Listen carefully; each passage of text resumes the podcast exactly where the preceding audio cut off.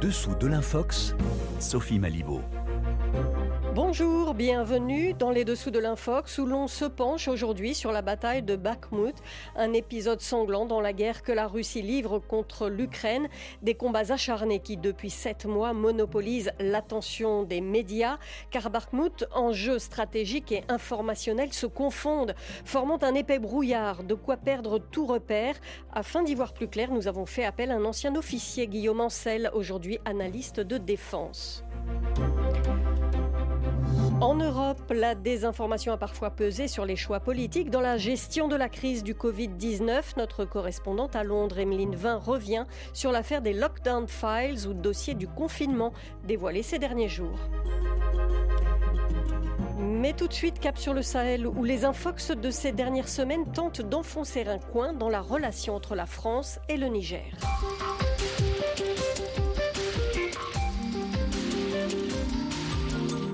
Un coup d'État dont les grandes agences et les médias internationaux n'auraient pas parlé, mais dont la nouvelle se répand comme une traînée de poudre sur les réseaux sociaux, avec une vidéo circulant notamment sur Facebook et faisant des millions de vues sur TikTok. C'est une campagne de désinformation que notre confrère de l'AFP Factuel à Abidjan nous raconte. Bonsoir, Kao Bonsoir Sophie, bonsoir aux auditrices et auditeurs de RFI. L'infox que vous avez repéré repose sur le détournement d'images concernant la situation sécuritaire au Niger, c'est bien ça? Oui, depuis plus de deux semaines, une vidéo a été utilisée par plusieurs comptes Facebook pour indiquer qu'un coup d'État a eu lieu au Niger. Dans la vidéo, visiblement tirée de l'antenne de France 24, au vu du logo qui figure sur les images, la présentatrice commente la situation alors en cours dans la capitale du Niger avant de donner la parole au correspondant de la chaîne sur place, Cyril Payen. Celui-ci revient sur des échanges de coups de feu autour du palais présidentiel, décrit le climat sécuritaire dans la capitale nigérienne, Niamey, avant d'évoquer une situation sous contrôle. Alors cette vidéo est-elle authentique d'une part? Et puis qu'en est-il de cette annonce de coup d'État? La vidéo est authentique et grâce à une recherche par image inversée, nous l'avons même retrouvée sur le compte YouTube officiel de France 24 sous le titre Tentative de coup d'État au Niger, tir à l'âme lourde près du palais présidentiel. Sauf que cette vidéo n'annonce pas un coup d'État en février 2023 au Niger. Cet extrait de France 24 date plus précisément du 31 mars 2021. Cette tentative de coup en 2021 a eu lieu 48 heures avant la prestation de serment du président Mohamed Bazoum. La rédaction de France 24 a confirmé à AFP Factuel que la vidéo était bien ancienne. Et puis vous épinglez une autre infox de ce type, euh, recyclage d'images, toujours au Niger, Kaofi. Oui, des photos et des vidéos de corps enveloppés dans le drapeau du Niger, publiées sur Facebook, prétendent montrer les victimes d'une récente attaque visant l'armée nigérienne. Les auteurs de certaines publications évoquent un bilan de 67 à 71 militaires nigériens tués, 26 portés disparus et 16 blessés graves, sans donner de précision sur le lieu et la date de l'attaque. D'autres internautes mentionnent que l'attaque a eu lieu dans la localité de Tiloa, non loin de Banibangou, le 10 février à 17h. Alors le Niger a effectivement subi une attaque le 10 février dernier, mais est-ce que ces images qui circulent sur Facebook ont un lien avec cette attaque? La vérification de la vidéo grâce à l'outil InVidWeVerify nous permet de retrouver plusieurs articles et vidéos montrant le même événement que celui visible dans les images virales. Des rangées de corps enveloppés dans le drapeau du Niger. Ces vidéos et images n'ont aucun lien avec l'attaque du 10 février 2023 au Niger. Elles évoquent plutôt une attaque de 2019 contre le camp militaire d'Inates dans l'ouest du Niger. Le 10 décembre 2019, cette attaque revendiquée par le groupe État islamique a fait 71 morts et plusieurs disparus. Alors, a priori, le bilan de l'attaque qui s'est produite le 10 février semble moins élevé. Le ministère de la Défense du Niger a indiqué dans un communiqué que le bilan actualisé à la date du 17 février 2023 fait état de 17 morts, 13 blessés et 12 portés disparus, ajoutant que les opérations de recherche se poursuivent. Pourquoi, selon vous, euh, Kaofi, le Niger est ciblé par cette vague de désinformation? La plupart des publications relayant ces images critiquent l'action de la France. Depuis la fin de l'opération Barkhane au Sahel, la France maintient sa collaboration sécuritaire avec le Niger, contrairement au Mali et au Burkina Faso, qui ont souhaité le départ des forces françaises présentes sur leur sol. Les forces armées nigériennes sont régulièrement appuyées par les forces françaises dans la lutte contre les groupes armés. Les attaques djihadistes sont assez fréquentes au Niger, pays du Sahel, où la situation sécuritaire s'est dégradée depuis quelques années. Kaofisoui, journaliste à Abidjan pour le service de fact-checking de l'agence France Presse. Merci beaucoup. Du Sahel, on passe à un autre théâtre de la guerre de l'information, l'Ukraine, avec notre invité Guillaume Ancel. On en parle. Bonjour Guillaume Ancel. Bonjour. Alors vous êtes ancien officier aujourd'hui, écrivain et analyste politique, sécurité, défense. Vous tenez ce blog ne pas subir, où l'on peut retrouver vos billets. Alors à propos de la situation en Ukraine, vous utilisez euh, parfois l'expression de brouillard de la guerre. On compte sur vous aujourd'hui pour nous aider à dissiper un peu ce brouillard. Déjà, qu'est-ce que vous entendez par là?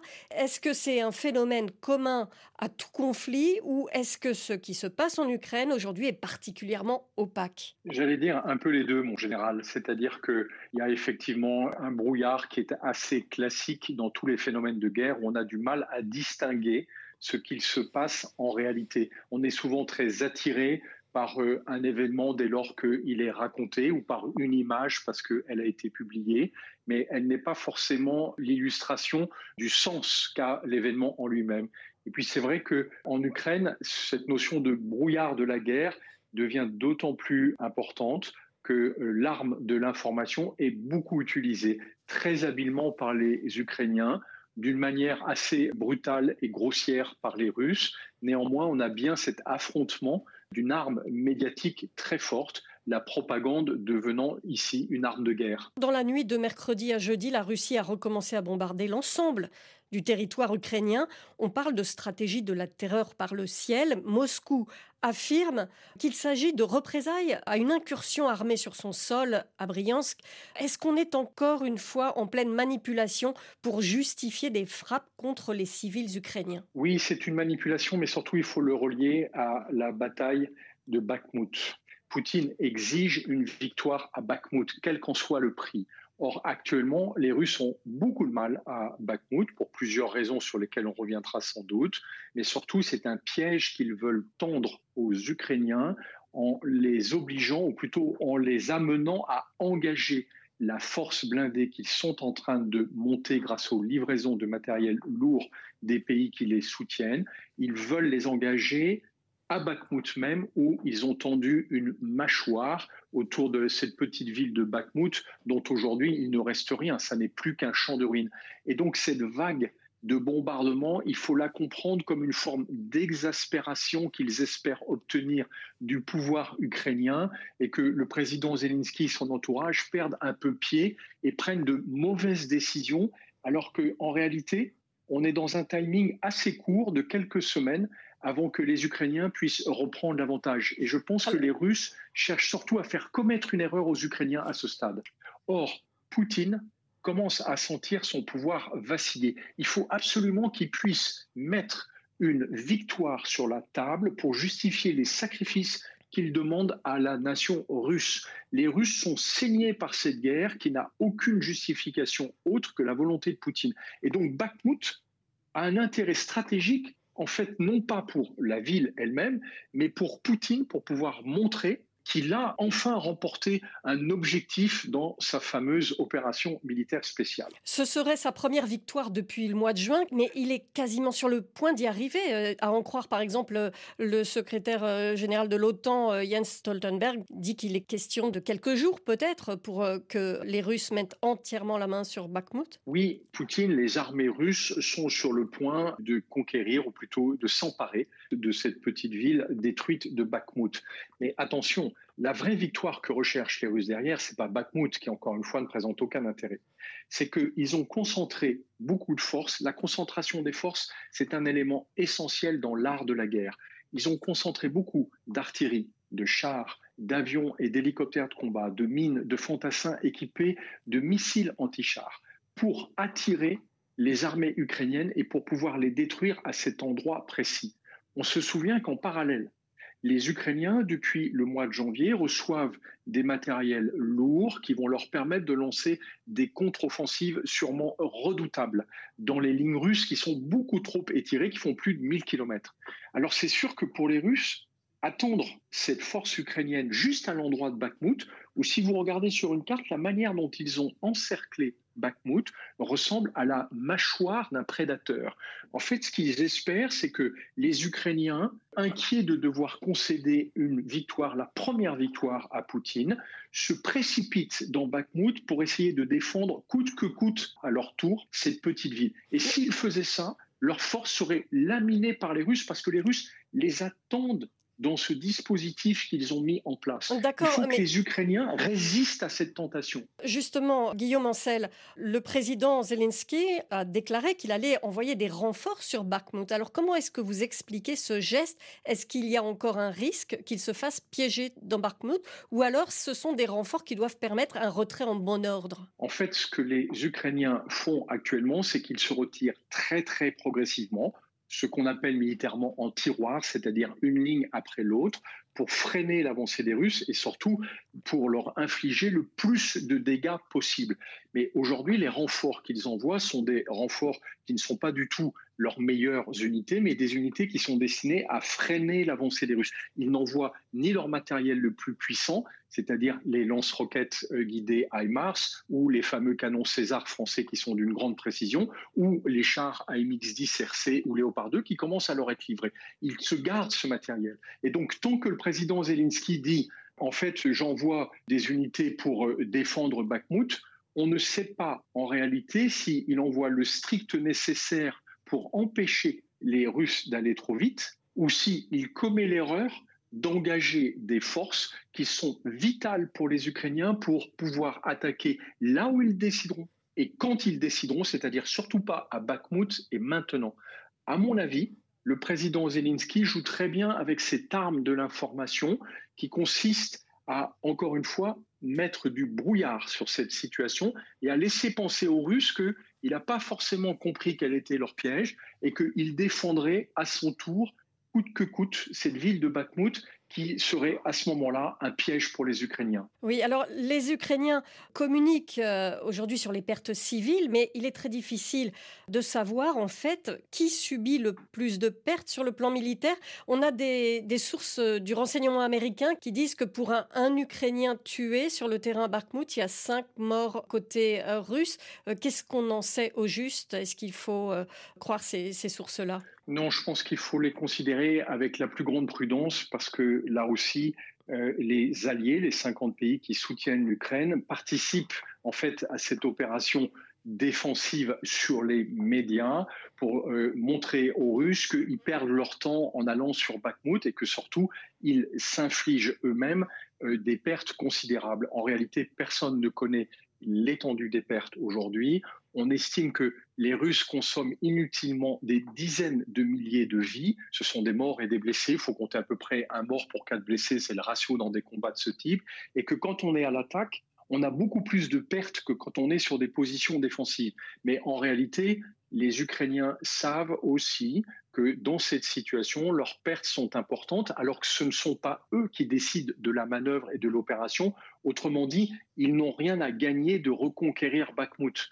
Par contre, les Russes ont été obligés de concentrer beaucoup de leurs moyens sur Bakhmut, et dans quelques semaines, quand les Ukrainiens seront prêts, s'ils lancent une contre-offensive majeure beaucoup plus loin, sur les centaines de kilomètres sur lesquels s'étire le front, alors là, ils rencontreront une résistance d'autant plus faible que les moyens russes auront été consommés à Bakhmut. Donc il y a bien un jeu d'équilibre et de timing qui est très important. Il faut que les Ukrainiens gardent encore quelques semaines devant eux avant de réagir et qu'ils ne réagissent pas à Bakhmut même. Le problème de l'approvisionnement en munitions, on en entend parler des deux côtés, euh, manque d'obus, manque de munitions euh, d'armes plus légères. On comprend que les Ukrainiens ont besoin de le faire savoir à leurs alliés, mais alors comment expliquer cet aveu de faiblesse côté russe, puisque euh, le chef de Wagner n'arrête pas de, de, se répandre à ce sujet et de demander justement des munitions à l'armée régulière? Effectivement, il y a un jeu très trouble du côté russe, mais depuis plusieurs mois, dans une espèce de pièce de théâtre mal jouée,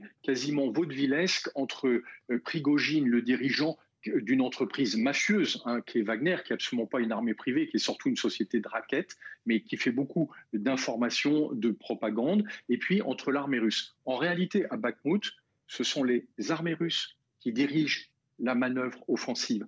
Ce sont les armées russes qui coordonnent et Wagner n'est utilisé que comme un pion à l'intérieur. Par contre, Prigogine, son dirigeant, ce chef mafieux, est très très présent dans les médias. Je pense que les militaires russes sont assez contents de le surexposer parce que si ça se passe mal, ce qui risque d'être le cas, ce sera de sa faute. Et si ça se passe bien, de toute façon, c'est une marionnette de Poutine, il n'aura jamais d'importance par rapport au président russe. Donc euh, Prigogine et Wagner sont d'abord là pour animer ce brouillard dont on parlait. Ce sont ceux qui sont très voyants et attirants qui sont toujours les moins importants sur une scène de guerre. Merci beaucoup Guillaume Ancel pour cette analyse très éclairante. Alors je rappelle le nom de votre blog, Ne pas subir. Merci à vous.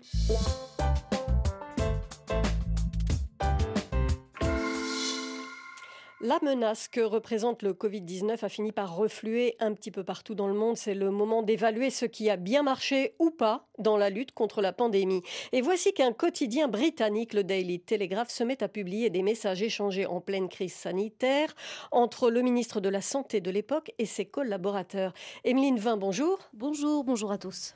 Alors ces fuites surnommées les Lockdown Files ou dossiers du confinement se basent sur quelques cent mille messages échangés pendant la pandémie. Elles éclairent les Britanniques sur la gestion de la crise sanitaire. Les conversations WhatsApp montrent ce dont on se doutait déjà.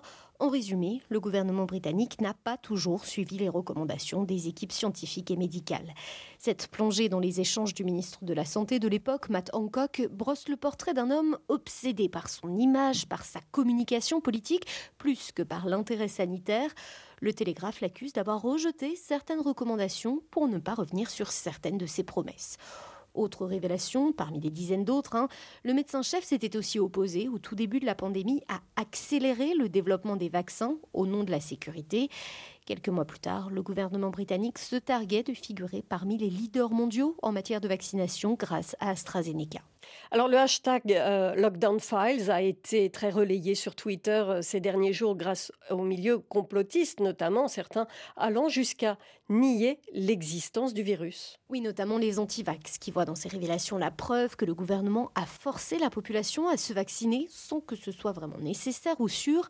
Rappelons tout de même qu'entre ces messages et les campagnes de vaccination, la qualité des vaccins a été prouvée.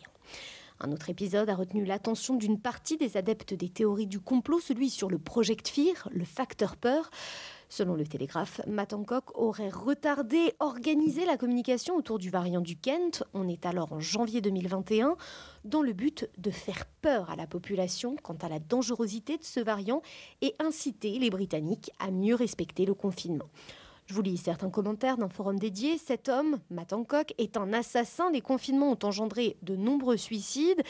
Si tout cela ne montre pas que la pandémie est montée de toutes pièces, je ne peux rien pour vous. Alors la journaliste à l'origine de la fuite était elle-même une farouche opposante au confinement, tout comme le Daily Telegraph.